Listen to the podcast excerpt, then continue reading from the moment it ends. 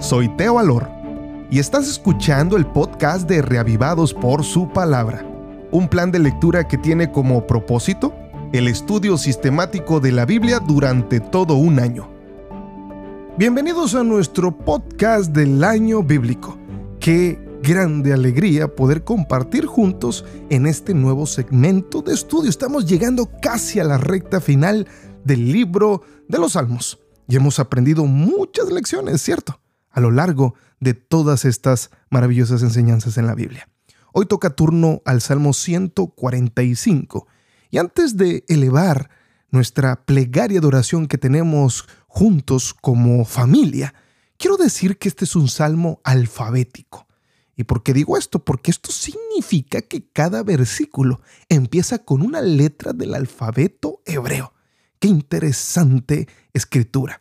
Y esto lo digo porque esto representa una versión litúrgica que para nosotros es suprimida debido al lenguaje que nosotros manejamos, pero que está allí y que todos nosotros deberíamos saber. Ahora, vamos a elevar juntos una palabra de oración para comenzar. Querido Padre Celestial, gracias por tu palabra que siempre es viva y eficaz en nuestra vida. Señor, nos hemos propuesto, como tú sabes, leer tu palabra durante todo este año.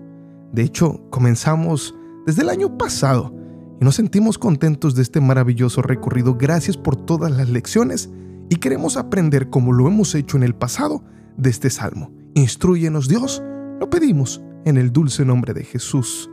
Amén.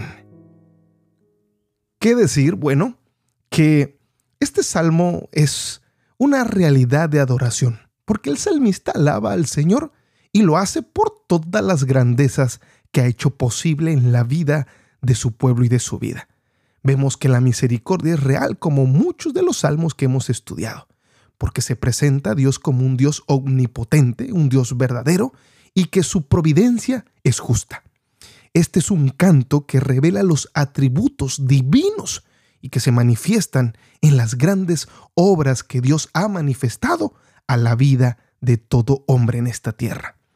Quiero decir que el salmista comienza declarando un deseo muy fuerte de expresar todo esto en alabanza a su Creador, y lo hace diciendo que Él es el Rey de todo lo creado. De hecho, Él dice que nadie es digno de alabanza más que Él, y es por eso que su deseo se centra en que esta alabanza dure perpetuamente también apela a las generaciones para que éstas se encarguen de servir en este maravilloso proceso de vida, porque por los siglos de los siglos debieran anunciarse las grandezas de Yahweh.